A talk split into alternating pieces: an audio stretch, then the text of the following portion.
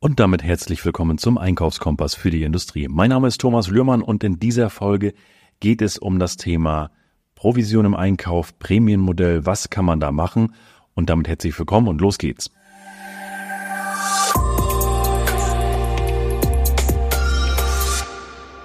Ja, wenn du die letzte Folge bereits gehört hast, das war die Folge oder eine der letzten Folgen, ist die Folge mit Hermann Oberschelp und Ralf Donell gewesen.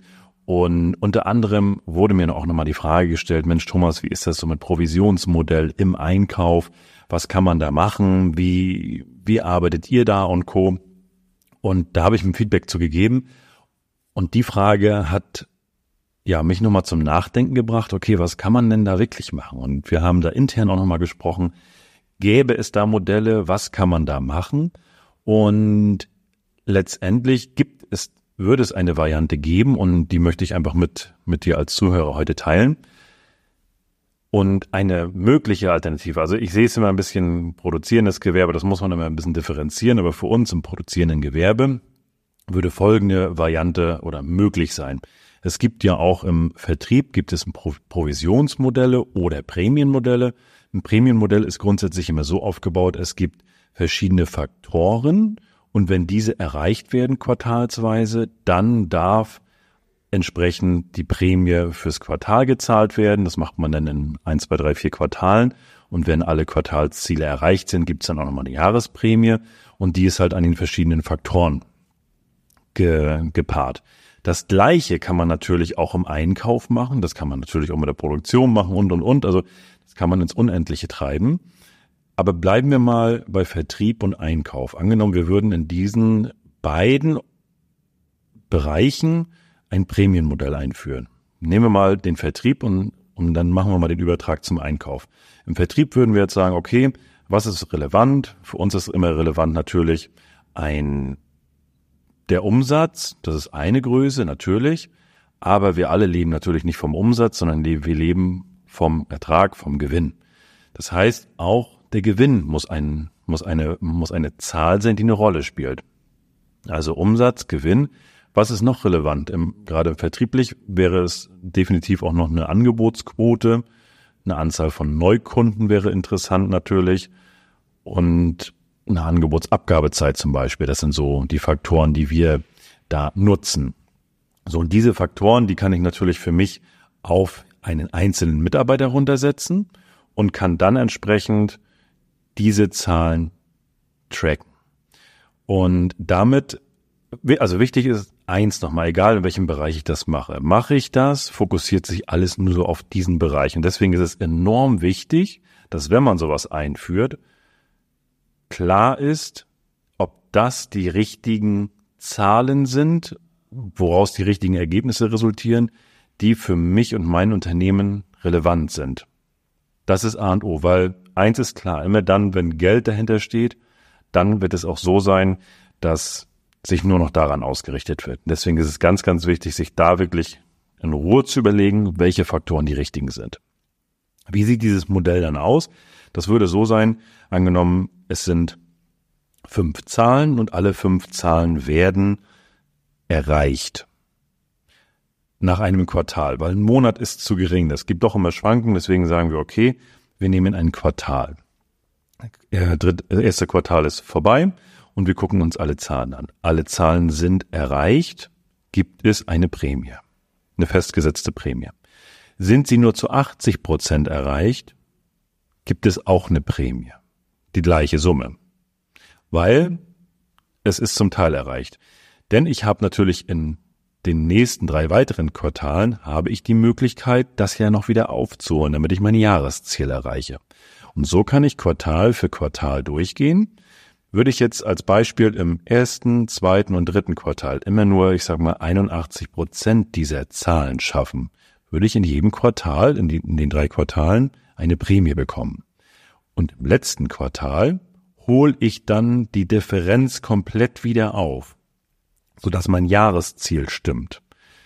Und dann bekomme ich nicht nur im vierten Quartal die Prämie, sondern auch noch eine Jahresprämie. Erreiche ich aber im vierten Quartal auch nur 80 Prozent, gibt es keine Jahresprämie. Das ist so einmal grundsätzlich das Modell dahinter. Wichtig ist auch, wenn eine Zahl wirklich, und nehmen wir mal an, wir sind bei 80 Prozent Zielerreichung jetzt im ersten Quartal von allen Zahlen oder wir haben drei Zahlen, die sind 100 Prozent, eine Zahl ist 80 Prozent und eine Zahl ist 40 Prozent. Dann gibt's nichts, weil es müssen alle Faktoren da sein. Das ist enorm wichtig, dass man da nicht noch nach links und nach rechts rückt. Für mein Empfinden. Und das System kann ich auch auf den Einkauf übertragen. Denn am Ende ist es, sagen wir natürlich, der Gewinn liegt im Einkauf, das ist ein Standardspruch, aber ja, da ist natürlich auch was drinne. Und es ist egal, ob wir Prozesskosten sparen, ob wir Dinge ähm, am Produkt sparen, zahlt es am Ende des Tages auch auf den Ertrag drauf ein. Und eins möchte ich nochmal dabei sagen, das Thema Gewinn. Jetzt können wir sagen, ja, aber wenn dann irgendwelche Dinge im Unternehmen angeschafft werden, wie ist denn da die Transparenz, äh, dann passt das ja alles nicht. Und deswegen gibt es in der betriebswirtschaftlichen Auswertung gibt es verschiedene Deckungsbeiträge, DB1, DB2 bis DB5 hin. Und da muss man sich für sich den jeweiligen raussuchen, der für, der zum Tragen kommt. Bei uns wäre das DB2, weil der ist ausschließlich auf Produktkostenebene runtergebrochen. Das heißt, da sind dann Dinge nicht mit dabei, wenn wir jetzt große Investitionen fahren, die hängen da nicht mit drinne, weil die keine Rolle spielen in, in der Form. Und deswegen ist das bereinigt und deswegen ist es auch neutral. Also das ist jetzt nicht, wenn jetzt mal übertrieben, es wird, was wäre ein Beispiel, meine Versicherungsprämien schieben auf einmal nach oben oder wie auch immer und dadurch jetzt ganz krass gesprochen, würden wir keinen Gewinn erwirtschaften, dann, dann würde das, wäre das halt negativ für die Zielerreichung, weil die Abteilungen haben alle Ziele erreicht, aber nur weil sich das nach oben ändert, passt das nicht. Von daher ist das immer bereinigt. Muss man natürlich auch aufpassen, ein Stück weit. Also das ist jetzt sehr unrealistisch, was ich gerade als Beispiel gebracht habe. Aber vom Kern her ist es so, dass wir einen gewissen Deckungsbeitrag erwirtschaften müssen und dann kann auch eine Prämie ausgezahlt werden. Also das ist so ein äh, mögliches Modell. So, wie machen wir das jetzt im Einkauf? Wie können wir das da umsetzen? Also vom Kern her ist aus meiner Sicht der Deckungsbeitrag spielt natürlich auch mit eine Rolle. Und jetzt ist natürlich die Frage, welche Zahlen nehmen wir im Einkauf noch dazu? Was kommt da noch dahin? Und natürlich gucken wir im Einkauf nicht nur auf irgendwo Ersparnisse, sondern wir müssen natürlich auch auf Prozesskosten gucken und, und, und das ist jetzt sehr, sehr individuell, was man da wirklich, was jeder für sich nimmt und welche Ziele jeder erreichen möchte. Wenn ich erreichen möchte, dass ich meine Lieferanten reduzieren möchte, wenn ich jetzt tausend Lieferanten habe und ich möchte die reduzieren, weil ich bündeln möchte, weil ich Synergieeffekte haben möchte und, und, und, dann ist, darf das eine Zahl sein. Denn es ist nicht nur, also denn das Deckungsbeitrag wäre eine Zahl, die andere Zahl wäre Anzahl der Lieferanten. So, die kann ich auch dazu paaren. Das heißt, das wäre auch noch eine Zahl. So kann ich wirklich reingehen und gucken, welche Deckungsbeiträge habe ich und welche, welche, welche Kosten habe ich auf der anderen Seite und kann da für mich entsprechend ein gutes Modell herausfinden, wie es funktioniert. Da muss definitiv auch ein Stück weit äh, aus meiner Sicht auch das Thema Qualität mit rein. Weil wenn ich jetzt nur günstig beschaffe und habe dadurch sehr, sehr viele Qualitätsmängel auch in, im Wareneingang, dann wäre das natürlich auch absolut tödlich und von daher sind das auch Zahlen, die da irgendwo mit einspielen müssen. Da muss man natürlich auch eine, eine saubere Datengrundlage haben, auch bei diesen Sachen oder grundsätzlich bei, egal welche Zahlen ihr annehmt, die müssen immer nachprüfbar und absolut transparent sein.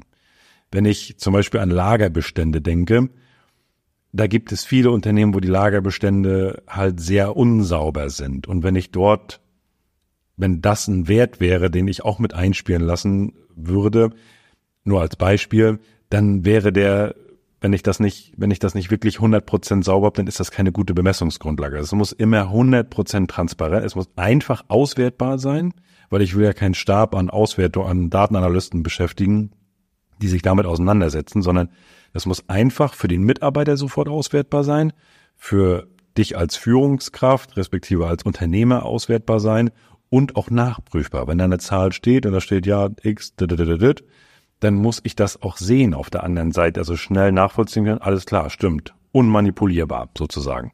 Also das muss wirklich transparent und offen und ehrlich da äh, nachzuvollziehen, nachzuvollziehen sein.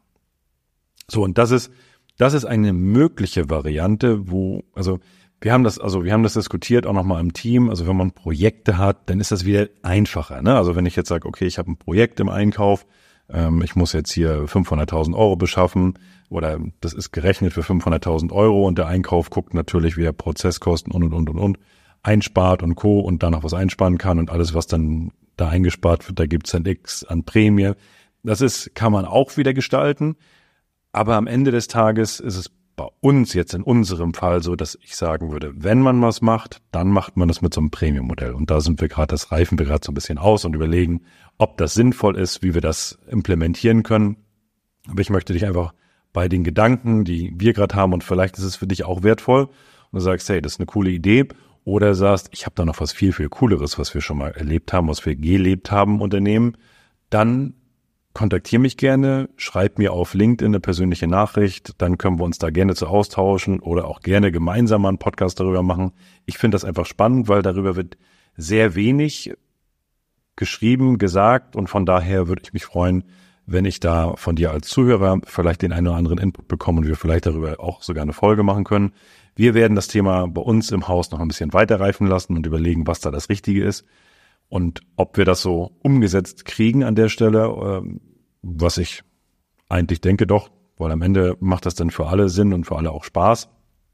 Und ähm, wenn du da eine Meinung zu hast, schreib mir das auch gern per LinkedIn oder sagst du, ich habe, ähm, ich kenne da nicht viel und habe da auch noch nicht viel gesehen, aber ich habe da meine Meinung zu, die würde ich dir gerne mal mitgeben, freue ich mich auch drüber. Das war mal eine kleine Zusatzfolge, wenn du so möchtest, zum Thema Prämienmodell und was kann man da machen, auch gerade im Einkauf. Provisionsmodell, wie gesagt, das ist, da habe ich in der Form keine direkte Erfahrung mit, auch wenn du da eine Erfahrung hast, teile sie gerne mit mir, freue ich mich.